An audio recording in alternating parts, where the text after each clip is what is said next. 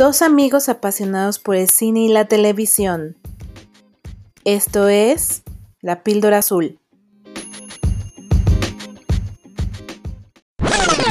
Bienvenidos a una toma especial de La Píldora Azul. Mi nombre es Cintia G y la verdad estoy súper contenta de poder hacer esto porque esto es una súper sorpresa. Por primera vez en La Píldora Azul tenemos invitados especiales. Y esto con motivo de algo que para mí es muy importante y especial y único, quizá más bien, porque vamos a hablar de The Mandalorian. Y para hablar de The Mandalorian, quizá un poco más de la segunda temporada, ya que esta terminó a finales de diciembre del año pasado, eh, invité a dos personas que son fanáticas, fanáticas de Star Wars, igual una servidora. Conmigo, por un lado, quiero presentarles a Mayra, que desde hace mucho tiempo es fan como yo. Compartimos el gusto por este universo. Y del otro lado tenemos al señor, que ya saben, yo ya lo he mencionado varias veces en este programa, seguro ubican perfecto quién es. Y sin más, les doy la bienvenida. Primeros invitados de la Píldora Azul, pueden saludar a nuestro público. Hola, Cintia. Muchísimas gracias por el espacio y la invitación. Sí, mil gracias. Señor. se puede repetir en un futuro. Señor, muchas gracias por participar activamente, además de ser mi productor ejecutivo. Em, como les decía, eh, hoy vamos a hablar de algo súper importante, de Mandalorian. Como saben, esta se estrenó el 12 de noviembre de 2019, que está ubicada dentro del universo de Star Wars que fue creado por George Lucas. La serie, para quienes no están tan familiarizados con ella, se sitúa cinco años después de los eventos que sucedieron en episodio 6, El Retorno del Jedi. Sigue las aventuras de un mercenario solitario eh, más allá de los confines de la nueva república, ¿no? Porque recordemos que en el retorno del Jedi, Luke Skywalker y sus amigos derrotan al emperador y, y derrocan al imperio y por supuesto lo que viene es el restablecimiento de la república. Entonces, a esta era posterior a esos sucesos se le conoce como la nueva república. Para finalizar la introducción, esta serie fue creada por John Favreau, que seguramente ustedes ubican perfecto, como productor de varias de las películas de eh, Marvel, de Avengers. Y para, en este caso no solo es el creador, también es el guionista y el showrunner, junto con eh, Dave Filoni, que es productor ejecutivo y que ahora son la dupla estrella de Disney Plus, porque están con todo para todo lo que viene del universo Star Wars para Disney Plus en los siguientes años. Como saben, hay ya dos temporadas, em, ambas con ocho episodios cada una. Y sin más, quiero que pasemos a la primera parte de esta mesa de debate que armé, en la que lo primero que les quiero preguntar, eh, señor Mayra, es, ¿qué es lo que más les gustó de The Mandalorian? Eh, Mayra, si quieres empezar tú. Híjole, no creo que sea una sola cosa.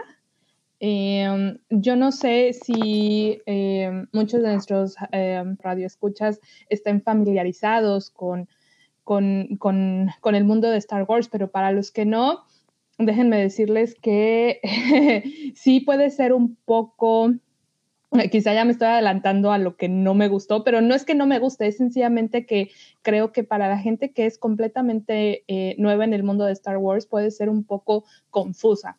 Yo tengo que confesar que para esta, eh, em, este podcast tuve que ver nuevamente algunos capítulos de Mandalorian porque la primera vez que los vi me quedé bastante...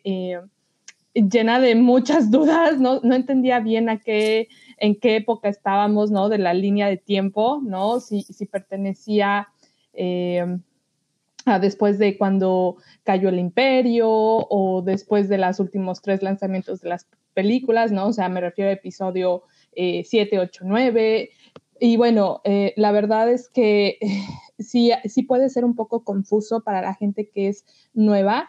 Mm, yo no la recomendaría para gente que es completamente nueva al mundo de Star Wars. No sé eh, si ustedes estén de acuerdo conmigo o es algo que solo me bueno, pasó a sí mí. te nos adelantaste a la parte que no está tan padre de The Mandalorian, quizá, porque sí creo que, em, este, mira, yo creo que sí es una serie que puedes verla sin necesidad de haber visto todo lo demás. O sea, creo que puede existir por sí sola y la puedes disfrutar por sí sola como un western. Justamente por eso está hecha como en estilo western, porque la puedes ver independientemente de todo lo demás que existe del universo. Sin embargo, para quienes quieren entender un poco más todos los guiños que haya a la historia y a todas las antecesoras, toda la, sí, todas las películas y todo el material que hay que antecede a esto, pues sí, obviamente no vas a entender muchas de las referencias porque pues no viste nada, ¿no? Sí, no, y no conoces los personajes y bueno, yo ahorita, eh, para que sepan, estoy viendo eh, apenas de, de, Clone Wars, que es una eh, serie eh, pues mm, alterna, ¿no? Al, al, mundo de Star Wars. Y eh, la verdad es que mm, respondiendo a tu pregunta, me encantó, me encantaron varias cosas. De entrada, ver a, personajes tan emblemáticos de, de, tanto la serie que estoy mencionando como, eh, bueno, no sé si se pueden dar spoilers, ¿no? Pero bueno, uno de los más grandes y más queridos personajes eh, salieron en esta y, ya ahora sí que al final y bueno, fue una muy, muy grata sorpresa. Pero bueno, no, no quiero to tomar el micrófono solo yo, no sé qué, qué opinan eh, ustedes. Chicos? Pues sí, o sea, yo creo que una de las que, que yo lo decía en el especial de de lo que viene sobre el mundo de Star Wars. Creo que hay muchos, sobre todo en la segunda temporada, creo que se sienten mucho más los fan service, esto eh, que le llaman a todo lo que las series, las películas, los materiales hacen como para darle gusto a los fans. Yo creo que el recurrir a personajes eh, de las de, de, de, antiguos, te digo, grandes personajes de las de lo que es el universo de Star Wars que, que llegaron a salir o tuvieron sus momentos en la serie, obvio es un super fanservice que por supuesto se agradece muchísimo y creo que es de los grandes aciertos que tiene esta serie, definitivamente. Sí, sí. No sé, señor, ¿tú qué, qué es lo que a ti más te, sí, te gustó desde Mandalorian? Ah, bueno, yo soy fanático de casi varios productos de la Guerra de las Galaxias, entonces lo que yo más disfruté de la segunda temporada de The Mandalorian es, spoiler alert, la aparición de Ahsoka Tano en uno de los episodios. Yo creo que sí es una serie, si te gusta la ciencia ficción, es una serie que puedes empezar a ver sin necesidad de ser un mega fan de la Guerra de las Galaxias. Creo que la puedes disfrutar sin duda, para que la puedas disfrutar al máximo, necesitarías tener un poco más de eh, trasfondo sobre la historia de la Guerra de las Galaxias, pero creo que es una serie eh, que te lleva de la mano. No necesitas realmente saber toda la historia o conocer a todos los personajes que aparecen, sino simplemente ir disfrutando la historia. Es, una, es una historia completa que te atrapa otra cosa que me llama muchísimo la atención es, tiene una calidad de producción a mi gusto a nivel de película de la sí, Guerra de las Galaxias. Totalmente. Sí. En eso estoy totalmente de acuerdo contigo. O sea, yo creo que el segundo acierto después de los fan service que ha tenido, lo segundo es el nivel de producción que tiene. O sea, el presupuesto para esta serie debe de ser impresionantemente alto, tanto los efectos visuales, como la música, los vestuarios, eh, los escenarios, eh, la ambientación, todo, todo es de primer nivel, como bien lo dijiste, o sea, totalmente de acuerdo. Sí, y también siento el mensaje sí. o la línea, uh -huh. el trasfondo de la, de la serie de manera muy personal, creo que está completamente alineado con los demás productos de la Guerra de las Galaxias. A mi impresión, la serie te da un mensaje de, de esperanza, de luchar por querer cambiar las cosas y poder aspirar por un, una galaxia mejor. De acuerdo. El Baby Yoda o The Child es similar a lo que fue Gizmo cuando salieron los Gremlins. sí, una totalmente gran de aceptación. sí. Y, y, y es un personaje principal que genera el móvil de las primeras dos temporadas, pero que sin embargo no habla. Entonces creo que en términos de guion, es todo un desafío y algo muy brillante poder concebir un personaje así. Sí, coincido contigo. Justamente yo creo que la razón de ser de este personaje tan carismático, tan, sobre todo, eh, pues tierno, sí, la palabra definitivamente sería tierno. Yo creo que es justo lo que se necesitaba para que el personaje principal de Pedro Pascal, o sea, el mandaloriano, eh, tuviera un arco de crecimiento. O sea, que del capítulo 1 al capítulo 16 de la segunda temporada, o sea, el final de la segunda temporada, hubiera una evolución hubiera un crecimiento en donde em, pasa, desde mi punto de vista, de ser alguien extremadamente desinteresado de lo que está sucediendo a su alrededor de su entorno, eh, quizás hasta egoísta, porque solo se preocupaba por él. sí, al final del día, como dices, es un cazarrecompensas, es, es alguien eh, que tiende a ser solitario, que por tanto tiende a solo pensar en lo que a él le conviene, eh, que incluso no tiene como un propósito de vida superior más que el de sobrevivir, o sea, ganarse la vida para sobrevivir, ¿no?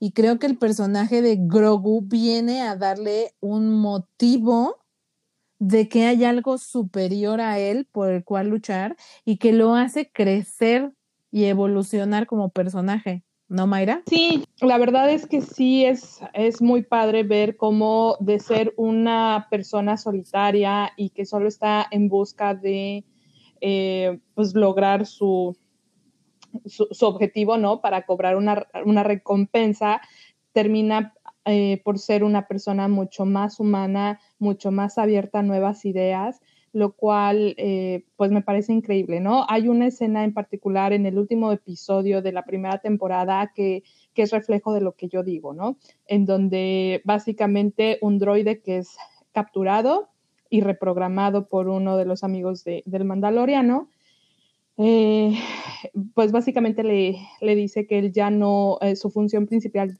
eh, principal ya no es matar, sino proteger. Y en este caso, pues se refiere, de hecho, no solo a, Baby Yoda, pero como a toda la tripulación, ¿no? Y él estaba como muy cerrado a la idea de que, pues, siquiera pudiera hacerlo, ¿no? Porque el mandaloriano creía que que al ser un droide eh, cazador, pues su único objetivo era matar.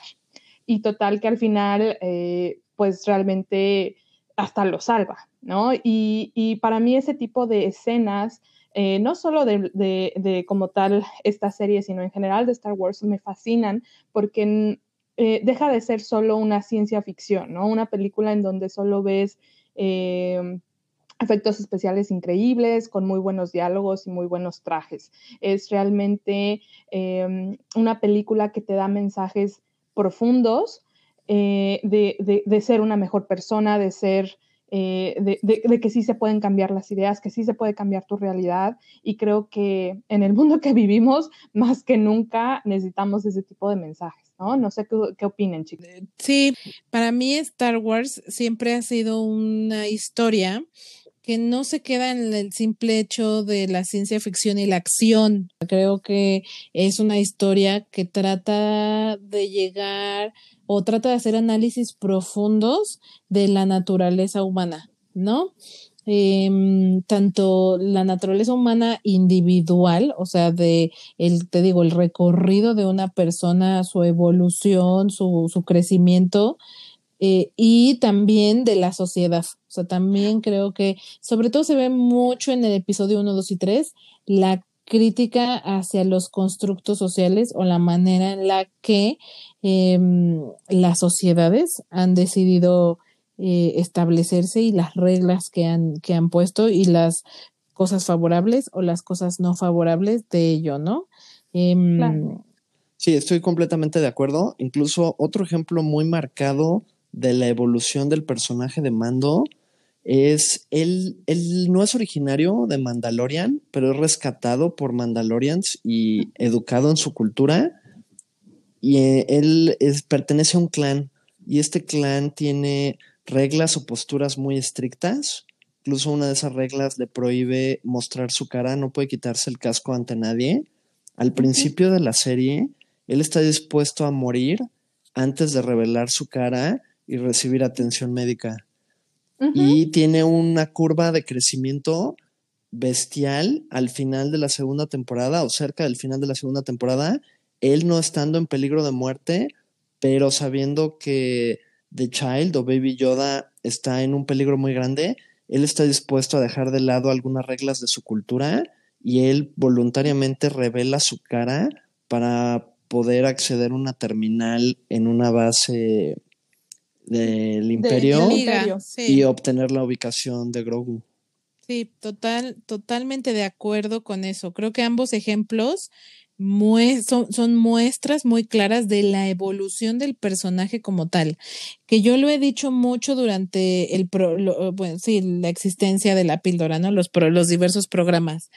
Si una historia no tiene evolución de personajes, o sea, que empiecen en el, en el punto cero y crezcan hacia algo positivo a lo largo de los, de los capítulos, lo que se le conoce en storytelling como el viaje del héroe, y tenga ese arco de desarrollo y de crecimiento, incluso los villanos lo tienen, ¿no? Es lo que te iba a decir, yo creo que también aplica al otro lado, ¿no? sí, en algunos, no, en algunos casos también los villanos, ¿no? Por ejemplo, hablando específicamente de Star Wars, también podemos ver, y justo episodio 1, 2 y 3 cuentan el arco de desarrollo de Anakin Skywalker y a qué, y, y cómo llega a convertirse en el temerario Darth Vader, ¿no? Entonces, bueno, eh, creo que ambos son son, son muy buenos ejemplos de ese crecimiento, que es algo súper bueno. Eh, otro, otro acierto muy grande de la serie y aquí tengo que mencionar la actuación, ya hablando un poco más como del, de la producción, o sea, hablo de la actuación de Pedro Pascal en la piel de Dean Jardine, que es de Mandalorian. Qué brutal, porque en todos, en todos los 50 minutos de cada episodio, o sea, solo le vimos la cara dos, tres minutos en una y dos, tres minutos en otra. Bueno, fueron como tres en realidad. Porque la primera fue con el droide, justamente.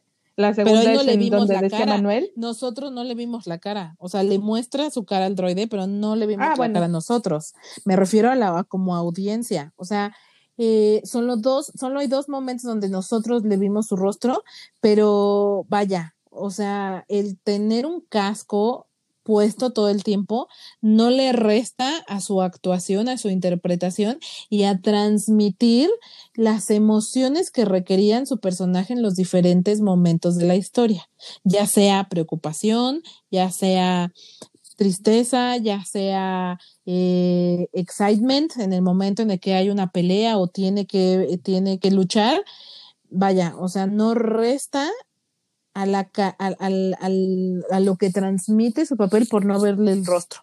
Y eso para mí es un mega acierto. O sea, creo que Pedro Pascal, de verdad, mis respetos por su actuación. Sí, es todo un reto. Ahora, dejando eso un poquito de lado, yo algo que quería preguntarle al señor, porque él sabe un poco más de este tema, es, entonces, entre los mandalorianos hay clanes, ¿no? Es un grupo en común, con reglas en común. Es correcto. Eh, Mandalorian, el planeta, está originado por distintos clanes. Incluso buena parte del, del planeta o del tiempo de la vida del planeta, los clanes compitieron entre ellos fue hasta... No tengo exactamente bien las fechas o, la ubicación, pero aquí es donde tiene mucha relevancia una reliquia que aparece en la serie, que es el sable de luz negra.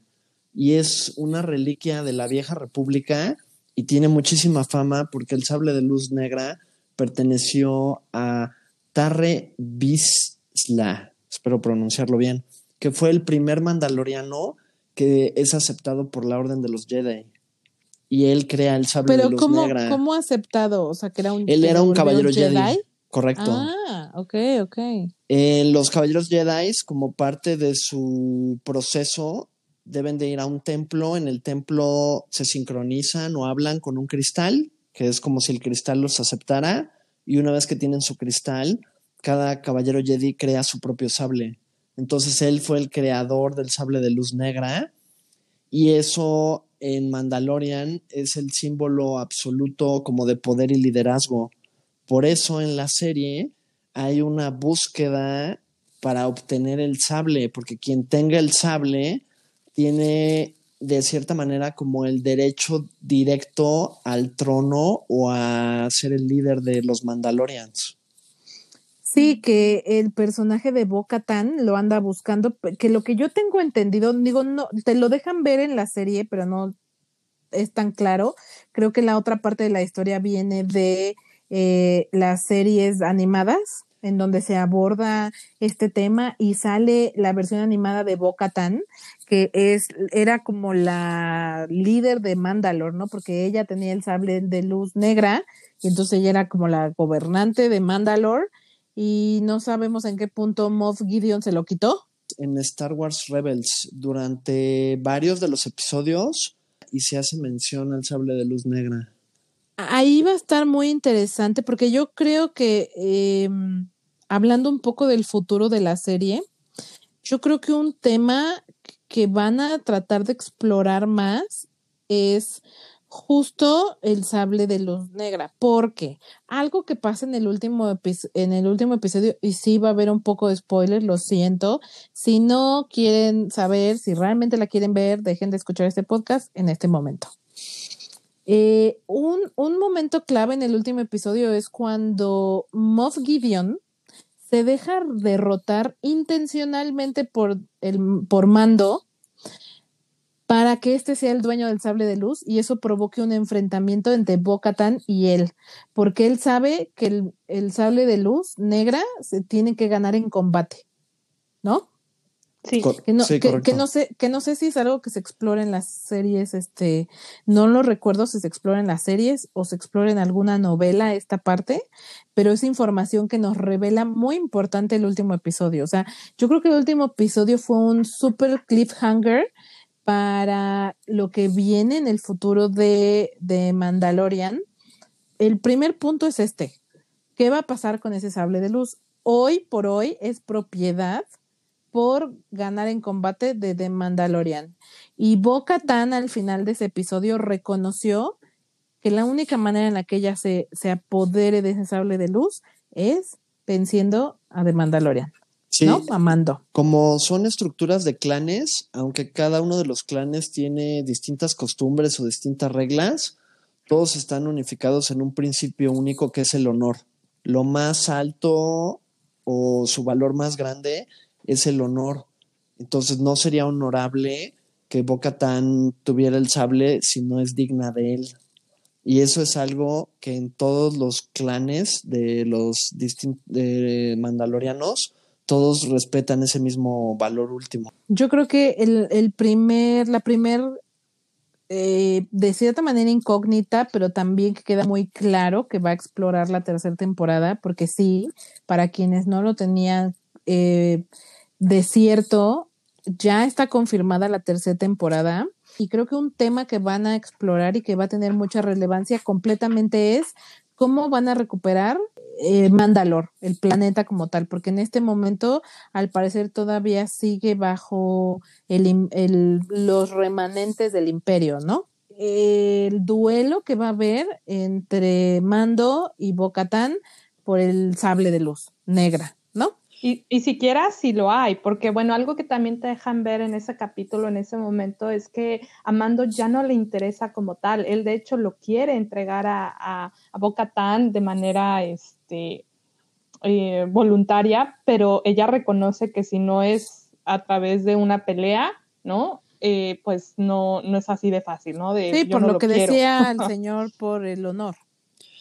Sí, entonces yo creo que e, en, ese sentido va a estar muy interesante ver cómo Disney maneja la problemática de un mando en donde ya quizá el poder a él no le interesa, ¿no? Él ya ha conectado con esta parte humana de, que hay cosas más importantes, ¿no? Y, pues quizá eh, él lo van a arrastrar a una guerra que él ni siquiera quiera participar, ¿no?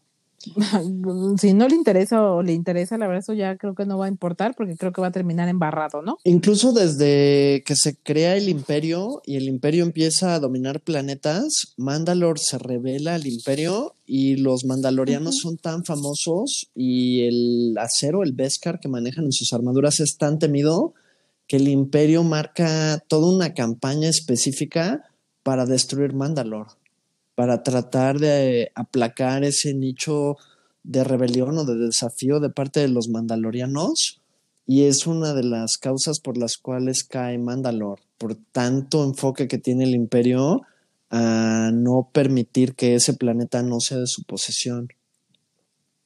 Claro.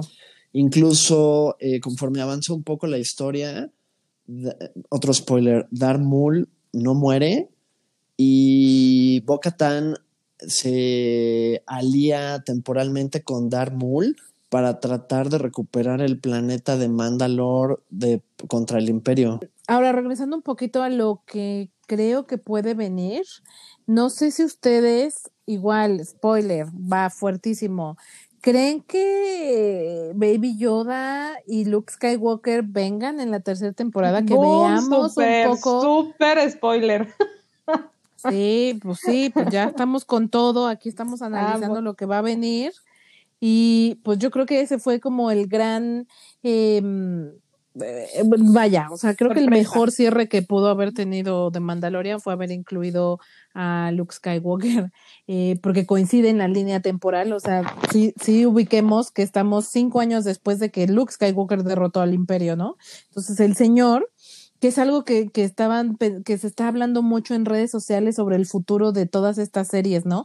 Que están ubicadas en esta misma línea temporal. Estoy hablando de Ahsoka, estoy hablando de mm, Rangers of the New Republic, estoy hablando de The Book of Boba Fett. Son las tres, contando de Mandalore, cuatro series que están ubicados exactamente en la misma línea temporal o en el momento de historia, que es durante mm, entre, la, entre episodio 6 y episodio 7, ¿no? Entonces, creo que ahí es inminente los crossover, creo que va a haber mucho de eso, hay mucha carnita para ello, pero yo creo que un punto muy interesante que se especulaba mucho en redes es, veremos eh, a Luke Skywalker formar su academia de Jedi, Yoda estará en ella, Ahsoka participará en ello. ¿Tú qué opinas, Mai? Pues la verdad no lo sé, aunque obviamente como fan sí me encantaría. Yo creo que uno de los tantos aciertos de esta serie fue justamente retratar a estos eh, personajes emblemáticos que, los fans ah, amamos. Eh, que crecimos con ellos y que obviamente no queremos que mueran nunca, no nos cansamos de verlos en la pantalla y, queremos seguir viendo más de ellos. Luke sin duda es uno de ellos, pero también Ahsoka. O sea, para aquellos que ya eh, pudieron ver de la Guerra de los Clones, la serie animada. Eh, la verdad es que también es un, personaje, Ahsoka es un, personaje que, te enamora, ¿no? La ves desde una niñita imprudente, eh, que pues obviamente no tiene em, pues un gran ejemplo en Anakin en algunas cosas, a cómo ahora en la serie la, presentan como una Ahsoka mucho más madura, mucho más cuidadosa, eh, incluso temerosa, ¿no? De, de, incluso entrenar a Baby Yoda porque pues ella justo ha sido eh, testigo de lo que puede pasar cuando se entrena a una persona que tiene pues miedos y debilidades. Apegos. Apegos, exacto, pero sobre todo miedos. Entonces, eh, yo, por supuesto, me encantaría ver eh, en la nueva serie de Ahsoka, pues, saber cómo ella incluso puede librar sus propios miedos, dejarlos de lado y eh, junto con Luke hacer un, club, un grupo de Jedis nuevos en donde justamente la misión sea eh, pues no perder los conocimientos ancestrales, ¿no? Y, no, bueno, es que eso, es que eso existe, o sea, sabemos por, por, por lo que vimos en eh, las últimas tres películas que Luke crea una academia, una nueva generación, más bien no es una academia, es una nueva generación de Jedi, ¿no? Dentro de los cuales participa su sobrino Ben Solo. Y que mató a todos, por eso digo que... por cierto, no, que a mí, por cierto, me ha dado mucha risa que se llame Ben Solo siempre, ¿no? Por cierto. Ah, es pues como un chiste en español, la verdad. Pues Pero bueno. Ben participa en esta academia, es de las, no sé si, porque la verdad es que la línea temporal ahí es confusa, o sea, no sabemos cuánto tiempo pasa entre lo que estamos viendo ahorita en The Mandalorian y entre em, cómo termina esa, esa generación, no sabemos, o sea, lo que voy es, no sé si es la primera generación, O sea, si Ben solo es parte de la primera generación o ya son generaciones posteriores. O sea, la verdad es algo que no se ha explorado, no se ha dicho, no ha, no ha sido contundente esa información. Entonces, muchos especulaba en redes que puede ser que Ahsoka esté involucrada en la formación de esta primera generación de nuevos Jedi, en la que es eh, eh, obvio que Baby Yoda va a participar. Eso es un hecho. Ay, Ahora, queremos que Dios te escuche. A mí algo que me daba mucha curiosidad es que también decían mucho en redes que Baby Yoda, que, que una de las cosas que se revelaron en el capítulo en donde sale Ahsoka, cuando ella eh, se comunica con él, revela tanto el nombre de Baby Yoda pero también un poco de su pasado y que él fue entrenado en el templo Jedi, eh, el cual fue después atacado por Darth Vader y que recordamos como ese, ese trágico suceso de la Orden 66. Entonces se supone que, que, Baby Yoda estaba en ese templo el día que, no, eh, no, a lo mejor no específicamente ese día, pero en ese momento Baby Yoda estaba en el templo. Sí, no, Ahsoka lo comenta en el, en el capítulo, eh, cuando se lo está explicando al mandaloriano, le dice que él estuvo eh, cuando fue el ataque al templo Jedi y que de alguien lo, lo ayudó a salir o lo, o lo sacaron. Otro, otro rumor que está sonando muy fuerte es que veamos a Han Solo en The Mandalorian, porque si ya vimos a Luke, es muy probable que también podamos ver a Leia, a Han Solo, eh, eh, involucrados en esta nueva república, a lo mejor no específicamente en The Mandalorian, pero tal vez sí en Rangers of the New Republic, recordando que Leia es una pieza fundamental de los líderes de la nueva república o de la resistencia, ¿no? Yo no sé cuando se formó esta nueva república, qué tan involucrada estaba la princesa Leia o si ella solo es la líder de cuando hay rebeliones, ¿no? Porque ya en los episodios 7, 8 y 9 hay una nueva, eh, o sea, resurge el imperio como la... First Order. Que son los de First Order, gracias, de First Order, resurge como de First Order y por lo tanto hay otra vez una resistencia, ¿no? Que es liderada por la princesa Leia. Entonces yo no sé, creo que algo que no está muy claro es qué papel ella juega en The New Republic si realmente está activa como política, como líder militar, o si realmente está retirada en su entrenamiento, porque otro vistazo que nos dejaron las películas fue que esta es la época en la que Leia está entrenando con Luke para ser un Jedi. Que es algo que podríamos ver. A mí me encantaría verlo. Sí, sí, correcto. Digo, no, no sé si, porque tampoco te dejan muy claro que ella se haya vuelto una Jedi, pero sí que conoce y puede controlar la fuerza de alguna manera, ¿no? Eso sí te lo dejan muy claro en, la, en la, pues desde el episodio 7. ¿no? bueno, en las, en las películas queda clarísimo que ella recibió entrenamiento para ser Jedi y que decidió después ya no continuar. Señor, ¿tú qué esperas eh, para ir ya cerrando este especial? Porque, pues, ¿qué crees? Ya se nos está acabando el tiempo. A mí me encantaría estar aquí dos, tres horas más hablando de esto, pero hay que empezar a cerrar. No sé, señora, ¿a ti qué te gustaría ver en la temporada 3 de, o qué crees que van a explorar, además de lo que ya dijimos sobre eh, el planeta de, de, de Mandalore? ¿Qué otra cosa crees que podríamos ver? Yo creo que la separación de Mando con Baby Yoda a lo mejor va a ser importante para que durante la siguiente temporada no haya muchas apariciones de Grogu y se abran como nuevas líneas de investigación o nuevas tramas para Mando. Y de la parte de Ahsoka, considero también algo más o menos similar. No creo que tengan mucho involucramiento para dar, ¿Entre ellos? para dar espacio a que la serie que van a librar de Ahsoka eh, sea como más, más independiente y no se entrelace tanto con la historia.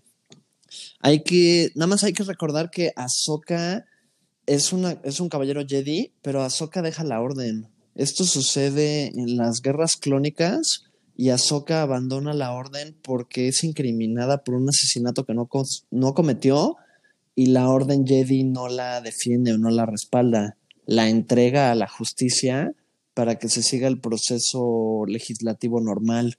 Y eso desilusiona tremendamente a Ahsoka y hace que ella abandone la orden. Y posiblemente esa es la misma razón por la que ella sobrevive a la Orden 66. Lo que es genial o maravilloso de la serie de Mandalorian es la aparición de Ahsoka como menciona Mai, es un personaje ya más maduro por todo lo que ha vivido y los sables de luz que tiene son blancos. Para quien vio las guerras clónicas, esos no son los sables originales de Ahsoka, sino estos son unos nuevos sables que ella consigue después. Si a alguien le gusta la lectura, les recomiendo que lean el libro de La Guerra de las Galaxias que se titula Ahsoka de Emily Kate Johnston. Ahí narra la historia de cómo eh, Ahsoka finge su muerte y está tratando de mantener un perfil bajo para que no la ejecute el imperio, pero al final se da cuenta que no puede tomar un rol pasivo en la guerra y vuelve a tomar un rol activo. Pero ella está, ella está cansada de los conflictos y de ver morir a sus amigos. Entonces logra, logra conectar, o más bien la encuentra el senador Organa y ella se convierte en la líder del servicio de inteligencia secreto del senador Organa para la rebelión. Incluso ella eh, se cambia el nombre, se pone un nombre que el nombre es Fulcrum y ese es el nombre que utilizan todos los espías de inteligencia de la rebelión de la red que organiza Ahsoka. Y la idea es muy inteligente porque si todos los espías están usando el mismo nombre, aunque el imperio lograra interceptar una comunicación, te desvía o te hace pensar que estás tratando de rastrear a una persona cuando en realidad estás tratando de rastrear toda una célula de espionaje. Que dicho sea de paso, eh, hay también fuertes rumores a que en la serie de Cassian Andor, em, la de Diego Luna, se va a explorar la parte de Fulcrum. O sea, justamente como vamos a ver lo que pasa antes de Rogue One, la película, y vamos a ver cómo Cassian Andor se involucra en la rebelión y se vuelve una pieza fundamental de ella. Entonces se hay, hay también un muy fuerte rumor de que la trama tiene que ver un poco con la parte de Fulcrum. ¿No? Sí, incluso. Quizá hasta ahí es donde haya un pequeño cameo a Ahsoka, no lo en sé. El, en el libro es toda la historia de cómo ella eh, al final decide convertirse en Fulcrum y en Star Wars Rebels hace algunas apariciones en algunos de los capítulos ya fungiendo como fulcrum. Incluso ella hace un intento por tratar de regresar a Anakin Skywalker al lado de la luz y fracasa en ese intento y Anakin la mata. Ya, ya, estás dando demasiada información. Ya, nos estás este, spoileando demasiado. Sí, exacto. Yo con, con las palomitas así de no es posible. Tengo que ver más episodios. Exacto. paren, no, no, paren ya. les, voy a, les voy a guardar esta información. Yo creo que sí es importante que tengan claro lo siguiente. O sea, mm, recordemos que está lo que es canónico y lo que no es canónico. Y dentro de lo canónico, que es como a, lo que se le llama canon, es lo que la productora o lo que se reconoce como que sí pasó y sí sucedió así y que es como parte de la historia eh, central oficial. Y, y, ver, y, oficial y verdadera de, de, en este caso de Star Wars, pero puede ser de cualquier otra historia, ¿no? Entonces, dentro de lo canónico, no solo son las películas, o sea, sí, las nueve películas, los todos esos episodios son canónicos. También las, las películas individuales, como la de Solo, como la de Rogue One, también son canónicas. Pero dentro de eso, también están novelas novelas escritas, o sea, libros. También tenemos videojuegos. También tenemos las series animadas de Clone Wars y Rebels. Hay mucho material que va uniendo piezas. Y a mí algo que me fascina de esto y porque estoy extasiada es porque podemos sacar información de la de que, que en las películas no te lo dejaron ver, pero lo profundizan en las series. Y luego en las series no lo viste y tampoco lo viste en las películas, pero está detallado en las novelas y así sucesivamente.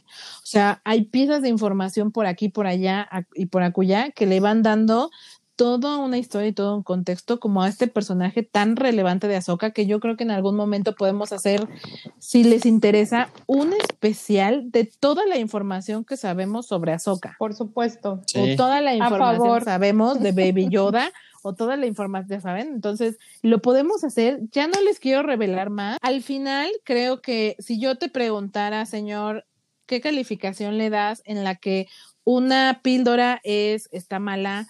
dos píldoras es me, ni bien ni mal, y tres píldoras es buena, la recomiendo. ¿Qué píldora, qué cantidad de píldoras le das a The Mandalorian? Eh, temporada 2 específicamente. Yo creo que si eres un fan de la Guerra de las Galaxias, le daría tres píldoras. Y si no sabes nada de la Guerra de las Galaxias, le daría dos y media. Eh, Mai. Coincido con eh, Manuel. Like, tres, si has visto Star Wars, eh, dos y media, si no. Muy bien. Yo también, eh, para, para ya ir finalizando, también le doy tres píldoras. De verdad creo que es un muy buen producto por todo lo que ya dijimos. Las actuaciones son buenas. Cada uno de los personajes que salen en la serie lo, es, lo hacen bastante bien. Por supuesto, el que se lleva todas las palmas de pie es Pedro Pascal, sin duda, pero creo que todos los demás. no em, demeritan. Lo hacen también bastante bien. O sea, Giancarlo Esposito como Moff Gideon, creo que este señor le sabe hacer de malo. Y le sale increíble. Sí. O sea, es como su punto, ¿no? Porque lo hemos visto en otros lugares como en Breaking Bad en- y The Boys. como en Breaking Bad, exacto. Entonces, el personaje de malvado le sale perfecto. También por ahí tenemos em, a Temura Morrison, que es Boba Fett, la, la chica que hace a Boca Tan, este, Katie Sackhoff, Sackhoff, no sé cómo se pronuncia bien, pero la verdad también muy bien. Y yo amo a Rosario Dawson en, en el papel de Ahsoka. O sea, la amo Ah, con sí, todo mi ser. Yo no creo que haya una mejor actriz a la que le haya quedado ese papel, porque haber visto un personaje animado vuelto a la vida real, en e- ella así es exacta. O sea, no creo que hubiera una mejor pa- eh, persona para interpretar a Ahsoka. O sea, le quedó Sí, con anillo al dedo, de ¿no? acuerdo. Sí, sí, yo creo que la actriz Entonces- sí estudió muy bien a Soka para poder replicarla, ¿no? Yo creo que yo tenía grandes expectativas de el desempeño de esta actriz como Ahsoka y cubrió todas las expectativas. Fue increíble verla trabajar, ¿no? En, en- ya en la vida real. O en Es live action. correcto, es correcto. Yo no sé, ya, ya saben que a mí, el otro día veía un meme de esto, ya saben que a mí me encanta decirles, este, en qué otras películas han visto estos actores. Eh, ella, eh, Rosario Dawson, estoy segura que, la, que si vieron esta película la identifican súper bien. Eh, Siete Almas, Seven Pounds, con Will Smith. Ella es Ah, la que recibe eh, su última donación. No les voy a contar ese spoiler porque francamente tienen que ver esa. O sea, si no la han visto, por Dios, o sea, dejen de escuchar este podcast.